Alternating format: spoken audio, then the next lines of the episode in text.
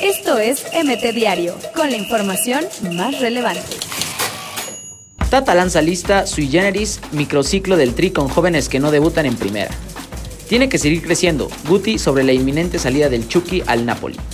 Memo Ochoa se luce en primer entrenamiento con América. Zidane analizaría dimitir en caso de que Real Madrid no logre fichar a Popa. Involucran a Mauro Laines en escándalo con modelo peruana durante el Lima 2019.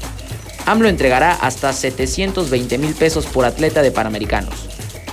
Nico Castillo tundió a Chelo a la torre con un corto pero contundente mensaje. José Luis Trejo no recibió la autorización para ser técnico del Salamanca de España. José Luis Trejo no recibió la autorización para ser técnico del Salamanca de España. Vivos de milagro, ex piloto de NASCAR y su familia sufren avionazo. Amenaza de bomba en la bombonera de Boca.